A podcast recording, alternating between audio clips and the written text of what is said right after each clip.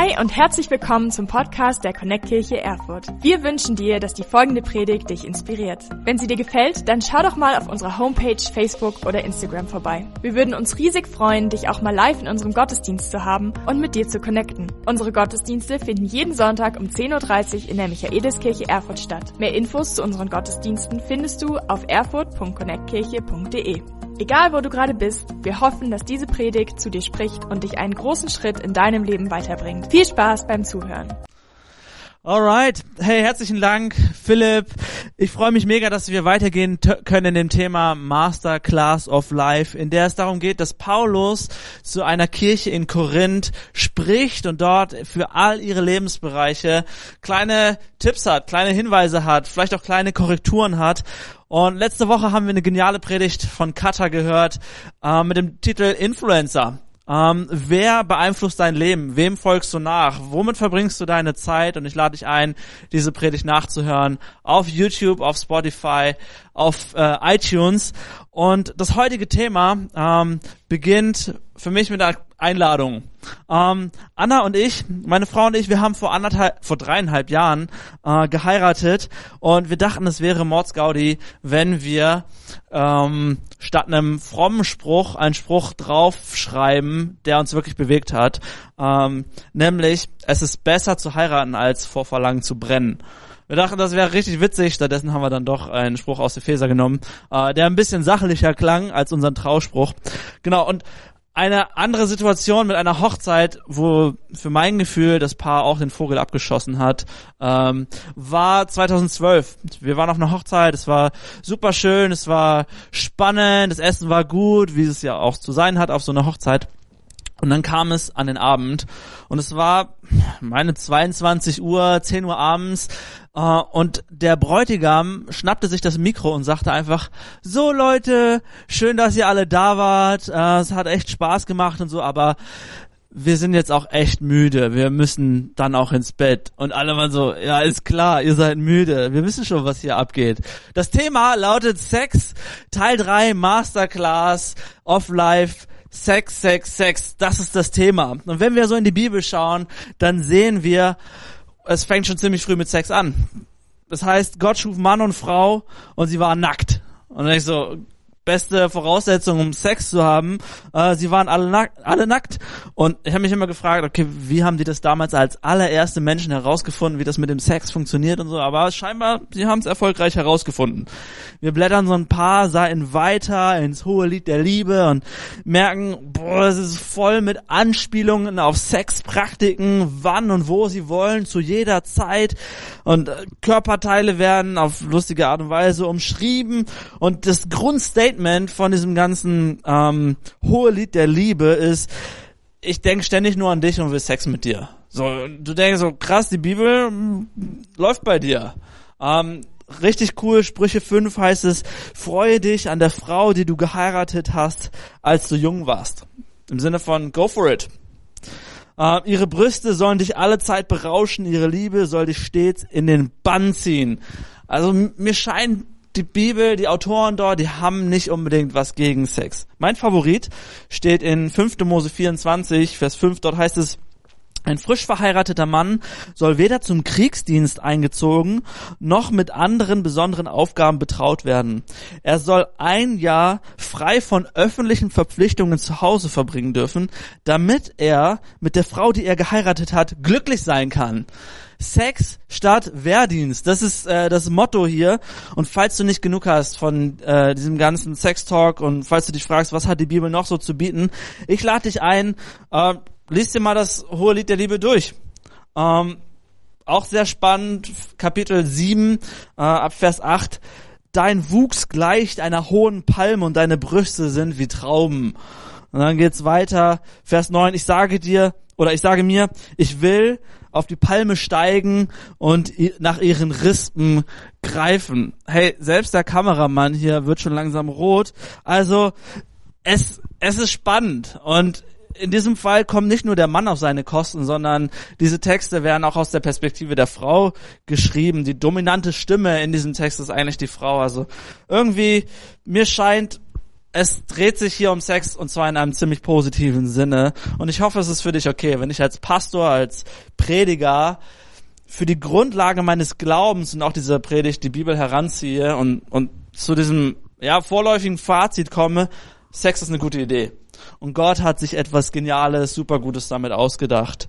Und genau das betont auch Paulus im Korintherbrief.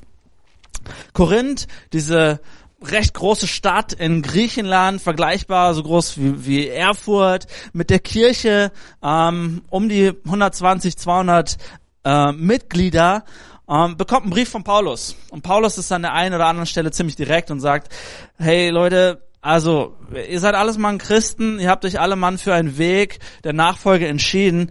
Das, was bei euch abgeht, da ist jetzt eher semi-optimal. Mit euren Sexorgien, der eine ist mit seiner Stiefmutter zusammen. Tempelprostitution ist für euch scheinbar okay. Das ist nicht so cool. So war das alles nicht, nicht gedacht. Aber statt da voll rein zu preschen und den einen von Latz zu knallen und zu sagen, wie könnt ihr nur an Sex denken, kommt Paulus von einer anderen Perspektive und das finde ich super spannend. 1. Korinther 7, Vers 3, ihr könnt es mitlesen. Der Ehemann soll sich seiner Frau nicht entziehen. Dasselbe gilt für die Ehefrau ihrem Mann gegenüber. Also Paulus sagt, ey, lauf nicht vor dem Sex weg, sondern zu ihm hin. Mehr davon. Statt sich zu enthalten, ist es besser, ähm, mehr davon zu haben. Zwei Verse weiter, 1. Korinther 7, Vers 5. Keiner soll sich dem anderen verweigern, es sei denn, beide Ehepartner beschließen, übereinstimmend, sich für eine begrenzte Zeit sexuell zu enthalten, um sich noch intensiver dem Gebet widmen zu können. Also Paulus sagt, okay, wenn beide sich einig sind für eine kurze Zeit, aber dann lasst krachen. Okay, so viel Sex wie es geht. Lass die Pause nicht zu groß sein. Also Sex scheint auch für Paulus nicht nur zur Vorpflanzung zu sein, sondern ja, etwas, was Spaß macht, etwas, was man öfter tut. Eine einvernehmliche Pause ist okay, aber danach legt wieder los, äh, habt Spaß. Sonst ist die Versuchung zu groß für den anderen Partner, vielleicht Sex außerhalb der Ehe oder der, der Partnerschaft zu suchen, den Spaß woanders zu suchen. Also nicht weniger ist mehr, sondern mehr ist mehr. Weil der Partner sich sonst woanders das suchen könnte. Und ich glaube, das ist eine Realität, der wir einfach ins Auge blicken müssen. Sex in einer Partnerschaft ist super wichtig. Sonst sucht man den Sex vielleicht außerhalb der Partnerschaft. Also meine Ermutigung an dich ist, wenn du ein Commitment deinem Partner gegenüber gemacht hast, hey, dann bleib ihm treu. Ähm, und ja, mach da weiter. Und genau das ist auch das Thema der, der Sexpredigt heute, dieses Commitment. Ich glaube, ein Commitment, eine Entscheidung, ein Versprechen betrifft unser komplettes Leben. Es ist, es betrifft alle Lebensbereiche. Die Bibel spricht da von einem Leib. Also sie separiert nicht so sehr in, in verschiedene Lebensbereiche, sondern sagt, wir sind eins. Ich muss sagen, als ich als ich Single war, also Anna noch nicht kannte, äh, wir noch nicht zusammen waren, hey, da habe ich mich um bestimmte Lebensbereiche in meinem Leben selbst gekümmert. So, ich habe meinen Körper gestählt, war ständig schwimmen, habe Sport gemacht, mich gut ernährt, zeitweise, ähm, und ich habe auch meine Finanzen beieinander gehalten und so weiter. Aber als wir dann ähm, befreundet waren, hey, da, da hat sich mein Lebensbereich erweitert, da hat sich ähm, mein, mein Umfeld erweitert. Auf einmal war ich auf ihren Familienfeiern mit eingeladen.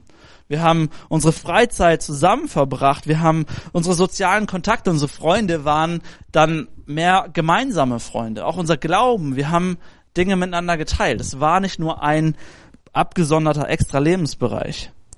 Als wir dann äh, als, als es dann weiterging, wenn, wenn jemand schlecht drauf war oder, oder, äh, keine Ahnung, etwas passiert ist, dann hat man mit dieser Person gelitten. Es ging einem auch schlecht. Emotionen teilt man. Mit dem, mit dem Tag der Verlobung haben wir auch unsere Konten, unser Budget haben wir zusammen geplant. Wir haben überlegt, wie viel Geld brauchen wir für eine Hochzeit? Was schaffen wir uns an? Was schaffen wir uns nicht an? Ein Commitment verbindet verschiedene Lebensbereiche miteinander und wir können es dann nicht mehr einfach so separieren. Seit der Hochzeit ist Sex dazugekommen. Das war so ein obendrauf, aber das war kein Extra, sondern es war Teil des Ganzen. Es hat uns nur noch mehr verbunden. Eine Sache, die mich bis heute begeistert. Allein meine Frau Anna Frau Blum nennen zu, zu dürfen, ist etwas, was mir so ein, so ein tiefes Gefühl von Verbundenheit schenkt. Ähm, ja, sie gehört zu mir wie der Name an der Tür. Es ist, wir sind eins, wir sind eins. Und ein Leib werden bedeutet auch über alles reden zu können. Ein, eine Entscheidung, ein Commitment füreinander zu treffen, bedeutet, ich habe jemandem etwas versprochen, alles miteinander zu teilen und wir bleiben zusammen, auch wenn es vielleicht mal unangenehm wird. Also alle Lebensbereiche werden voneinander beeinflusst. Und ich verstehe, dass unsere Kultur uns das manchmal echt schwer macht. In einer Kultur von One-Night-Stands, von Affären, von wilden Studentenpartys, von Pornografie, von Tinder-Dates und Sexting, in einer Kultur, wo dieses Unverbindliche groß geschrieben wird, wo man ja keine Verantwortung wahrnehmen will und, und guckt, ja, welche Gelegenheit, kommt vielleicht noch irgendwann irgendwas Besseres. Hey, das, das schafft ein Gefühl in mir von, ich, ich muss daran nicht teilhaben. Ich, ich muss nicht ähm, verbindlich dabei sein. Das ist vielleicht auch ein anderes Ich von mir. Das ist ein anderer Teil von mir. Ich, ich mache meinen Kram so, aber dieses Unverbindliche, hey, das ist ein anderer Teil von mir. Das ist ein anderes Ich. Und das ist auch ein Denken, was Paulus damals konfrontiert hat. Damals, das griechische Denken war stark geprägt von einem Dualismus. Das bedeutet, dass man Körper und Seele trennt. Das, was der Körper so machen, macht, das ist das eine. Aber es beeinflusst nicht unbedingt die Seele. Somit war es einfach zu rechtfertigen, Tempelprostitution und so weiter. Das, was ich mit meinem Körper mache, hat nichts mit meiner Seele zu tun. Vielleicht als Beispiel, wenn wir die Nahrung nehmen. Wenn ich sage, hey, das, was du zu dir nimmst, es ist nur Nahrung, es ist völlig egal, ähm, dann ignorierst du vielleicht, dass in der Nahrung auch Nährstoffe stecken. Und je nachdem, was für Nährstoffe du nimmst oder nicht nimmst, hat das sehr wohl Einfluss auf deinen ganzen Körper. Also wir können nicht das eine von dem anderen trennen. Und als Single ging es mir ehrlich gesagt ziemlich oft so dass ich dachte, naja gut, das bin eigentlich nicht ich. Das ist in, in äh, ich habe hier so eine Fassade oder ich habe Angewohnheiten, die lege ich ab, sobald ich einen Partner gefunden habe. Ähm, das ist eine andere Seite von mir. Bisschen gucken hier, bisschen auschecken da, hey, das schadet meiner Seele nicht, das schadet meinen anderen Lebensbereichen nicht. Ist ja nur körperlich. So, das war mein Motto, ist nur körperlich. Und ich habe mich gewundert, ich habe mich eher schon geärgert und, und war, war rückwirkend echt zornig auf mich, als ich gemerkt habe, dass manche Sachen meine Seele, meine Gedanken, meine Gewohnheiten, dass sie dort drin verankert waren und ich das nicht einfach abschütteln konnte. Weil ich gemerkt habe, Dinge beeinflussen all meine Lebensbereiche. Und Paulus drückt das sehr, sehr drastisch hier aus. In 1. Korinther 6, Vers 16 Dort heißt es, oder wisst ihr nicht, dass ein Mann, der mit einer Prostituierten verkehrt, mit ihr eins wird? Denn in der Schrift heißt es, die beiden werden zu einer Einheit. Und du denkst so, wow, wow, wow, Paulus, mach mal halblang. Wer hat denn hier von eins werden gesprochen? Wer hat denn hier von einer Einheit gesprochen? Ich wollte doch nur Spaß haben. Also, so krass wollten wir das jetzt doch nicht haben. Aber Paulus sagt, ja, aber das ist doch gerade der Witz von, von Sex. Das ist gerade der Witz von Intimität. Das ist der Sinn von dem Ganzen, dieses großartige, eins zu werden. Alle Lebensbereiche, die sich dann miteinander verschmelzen. Und Paulus sagt halt, die Frage ist halt, mit wem? Ähm, mit wem teilst du das? Und ist es wirklich am Ende nur körperlich oder hat es einen Einfluss auf viele Lebensbereiche? Ich glaube, Sex ist dazu geschaffen, um die maximale Freude herauszuholen und dabei aber auch Sicherheit irgendwie zu bieten, Geborgenheit zu bieten, Einheit zu bieten und, und, und Freude zusammen zu erleben. Das heißt, wenn ein Mann Vater und Mutter verlässt, äh, um mit seiner Frau eins zu werden, dort, dort ist Partnerschaft, dort verbindet sich etwas. Und was Paulus uns hier sagen möchte in der Masterclass of Life hier im Korintherbrief ist, alles, was außerhalb dieser Partnerschaft, dieser Ehe, dieses Commitments geschieht, alles, was, keine Ahnung, eine Affäre ist oder ein Flirt, ein Durchscrollen durch irgendwelche Seiten, Sexting, Pornografie und so, das kommt einfach bei weitem nicht ran an das, was Gott Gutes mit Sex gemeint hat. Was Gott Gutes in seinem Plan sich ausgedacht hat. Und ja, die Bibel gibt gewisse Vorgaben. Ähm, sie sagt, Sex gehört in die Ehe, denn nur dort kann sie wirklich aufblühen. Dort kann sie sich entfalten, nämlich in dem Sinne, wie ihr Bock drauf habt. So. Statistiken, Wissenschaft unterstützt das Ganze und sagt, Verheiratete haben besseren Sex und genießen Sex mehr als Singles, die in lockeren sexuellen Beziehungen leben. Statistiken belegen das. Sie sagen, dass das, dass es besser ist, dass dass der Mensch sich bindet. Man denkt immer so, ah, der, Mensch muss wild und frei sein dürfen, eigene Entscheidungen treffen, alles gut und richtig. Aber die Wahrheit ist, der Mensch ist für Verbindlichkeit geschaffen. Der Mensch braucht es. Andere Statistik sagt, Paare, die älter als 50 Jahre alt sind und mindestens schon 20 Jahre lang verheiratet haben, haben den besten Sex. Es ist krass. Das Motto Übung macht den Meister bekommt hier seine Bedeutung. Ähm, Gerade auch in Corona-Zeiten sehr zu empfehlen. Social Distancing gilt halt nicht für Ehepaare, also gönnt euch. Kulturell ist das nicht easy. Ich verstehe das. Gedanken, der, der Gedanke der Freiheit, jeder kann tun und lassen, was er will. Hey, das ist etwas, was tief verankert ist in unserer Kultur. Aber Fakt ist doch, der Fisch schwimmt am besten im Wasser und kann sich dort am besten entfalten und aufblühen. Und genauso ist es auch, dass Begrenzungen rund um Sex nicht existieren, weil Gott irgendwie, keine Ahnung, uns einengen will oder eine Spaßbremse ist, sondern ganz im Gegenteil. Er liebt Sex. Er hat ihn geschaffen. Ist, die Bibel ist voll davon. Er will unseren Spaß, unsere Freude maximieren, aber im richtigen Kontext. Meine Entscheidung vor dreieinhalb Jahren für Anna war eine Entscheidung gegen knapp vier Milliarden andere Frauen. Meine Entscheidung für einen Partner, glaube ich, war das Beste, was mir passieren konnte, aber auch meinem Partner passieren konnte, weil es meinem Partner eine Verbindlichkeit, eine ja, Vertrautheit gewährleistet, weil es Verbindlichkeit geschaffen hat. Und unsere gute Beziehung zueinander, die wir jetzt vielleicht haben, ähm, beruht nicht unbedingt so sehr darauf, dass wir das Warten vor der Ehe so gut hinbekommen haben, weil wir vorher alle Regeln so gut eingehalten haben, was nebenbei gesagt ist, sau schwer ist, ähm, sondern unsere Beziehung jetzt beruht auch auf den Entscheidungen, die wir jetzt in der Partnerschaft getroffen haben. Entscheidungen, die wir jetzt in der Ehe getroffen haben, nicht fremd zu gehen, keine Pornos zu schauen, über alles zu reden, über alles miteinander zu reden, das Leben miteinander zu teilen, ehrlich zueinander zu sein. Nun, der Ring am Finger, das Eheversprechen, macht es alles einfacher? Nein. Ähm, das ist kein magisches Ding, das ist kein Moment, wo alles auf einmal easy wird und auch durch Kinder wird das Ganze nicht einfacher, wobei wir ein super äh, fröhliches und einfaches Kind haben, aber das ist nicht der Deal. Aber so ein Versprechen, ein Commitment hilft mir, wenn Zweifel da sind. Hilft mir, wenn Krisen kommen, wenn Krankheiten kommen. Es hilft mir schon im Vorfeld, Dinge abzulehnen, wo ich weiß, sie sind für die Ehe eigentlich nicht gut. Weil ich ein Versprechen meiner Frau gegeben habe. Weil ich versprochen habe, ihr die Treue zu halten. Und ähnliches sagt Paulus zu den Korinthern. Unsere Entscheidung für einen Partner ist nämlich das Sinnbild für eine Entscheidung für einen Gott sich für Jesus zu entscheiden, hey, das verändert alle Maßstäbe. Das verändert so viel in unserem Leben.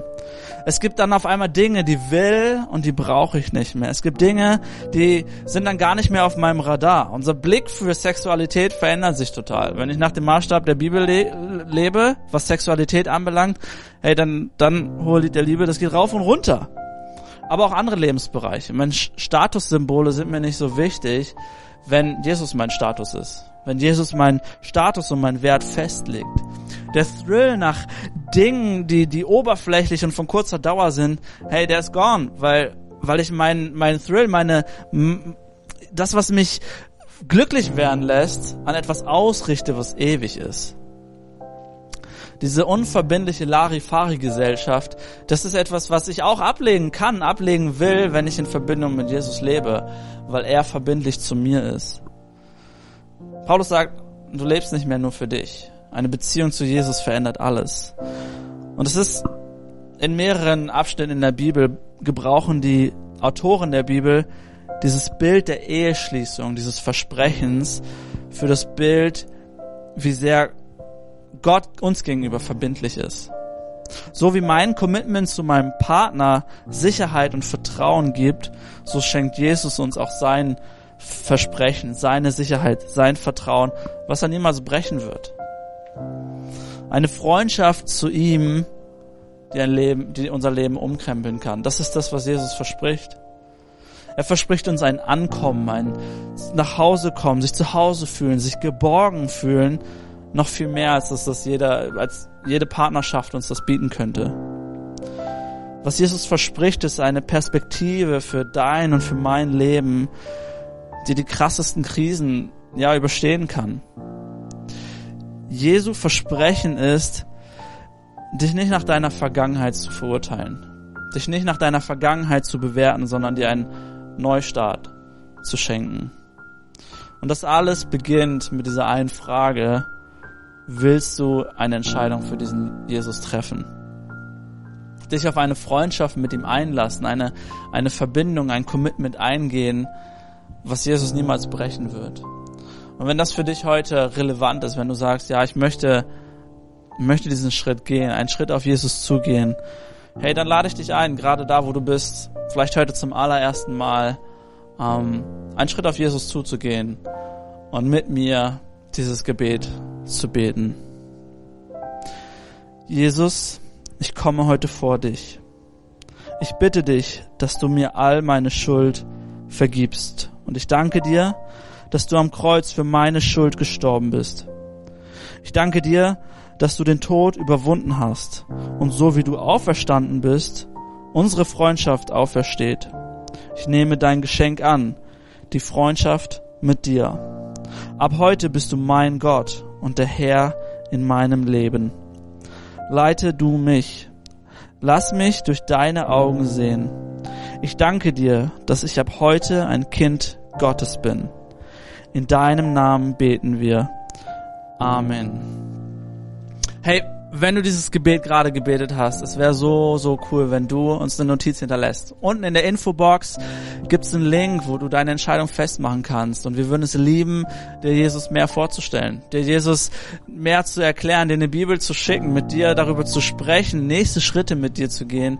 Wir würden es lieben, wenn du uns kontaktierst. Für alle anderen, hey, ich möchte auch dich herausfordern, heute ein Commitment einzugehen, eine Entscheidung zu treffen. Für alle Singles, ich lade dich ein, deine Sexualität vielleicht neu zu reflektieren. Zu gucken, ist es wirklich alles nur körperlich? Sind da Dinge, die du vielleicht zurückschrauben willst? Ähm, sind da Dinge, wo du dich ganzheitlicher betrachten willst und gucken möchtest, okay, was hat das für einen Einfluss und, und Auswirkungen auf andere Lebensbereiche? Und dann lade ich dich ein, als Single Ausschau zu halten nach potenziellen Partnern, die Verbindlichkeit leben, die gerne Verantwortung übernehmen, die Verbindlichkeit ernst nehmen. Schau nach den Dingen, die, die dir wichtig sind, auch, die auch für eine spätere Partnerschaft wichtig sind. Für die unverheirateten Paare, hey, lade ich dich ein, darüber zu sprechen, was dein nächster Schritt ist. Ähm, was könnte dein nächstes, nächster Schritt sein? Vielleicht ein Versprechen auszudrücken, äh, das Ding offiziell zu machen vielleicht jetzt nicht gerade in diesem Video, während des Videos spielt, einen Heiratsantrag zu machen, aber mal darüber nachzudenken, darüber zu sprechen miteinander. Und für die verheirateten Paare lade ich auch ein, hey, redet miteinander. Ich glaube, es ist keine gute Option, sich mit etwas zufrieden zu geben, was okay ist, ähm, wenn man darüber auch reden könnte. Denn Ehe bietet diesen Schutz, Ehe bietet diesen Rahmen, wo man darüber reden kann. Was, was gefällt dir? Ähm, was, was gefällt dir nicht? Was wollt ihr mal ausprobieren? Und ganz ehrlich, die aktuelle Situation ist dabei eigentlich recht hilfreich. Abends kannst du eh nicht groß rausgehen, dich mit Freunden treffen, ähm, kannst in keine Restaurants und keine Kinos gehen. Deswegen habt Sex. Viel Spaß dabei. Wenn du mehr über Jesus erfahren willst oder deine Geschichte mit uns teilen möchtest, dann schreib uns gern auf Facebook, Instagram oder eine E-Mail an info at connectkirche.de. Du bist begeistert von der Connect Kirche und möchtest unsere Arbeit unterstützen? Dann findest du auf unserer Homepage weitere Details dazu, wie du dies tun kannst. Falls du nicht aus Erfurt und Umgebung kommst, aber dennoch aktiv verfolgst, was wir als Kirche tun, möchten wir dir zuallererst Danke sagen, dass du auf diese Art Teil von dem bist, was hier in Erfurt geschieht. Gleichzeitig wollen wir aber sicherstellen, dass du vor Ort eine Kirchenfamilie Familie hast. Wir sind der festen Überzeugung, dass es keinen Ersatz dafür gibt, eine Kirche vor Ort zu haben, in der du connected bist und Beziehungen pflegen kannst, die dich im Glauben voranbringen. Falls du keine Kirche vor Ort haben solltest, ermutigen wir dich dazu, dir eine zu suchen. Wenn du dabei Hilfe brauchst, melde dich gern unter info at connectkirche.de. Danke fürs Zuhören und bis bald.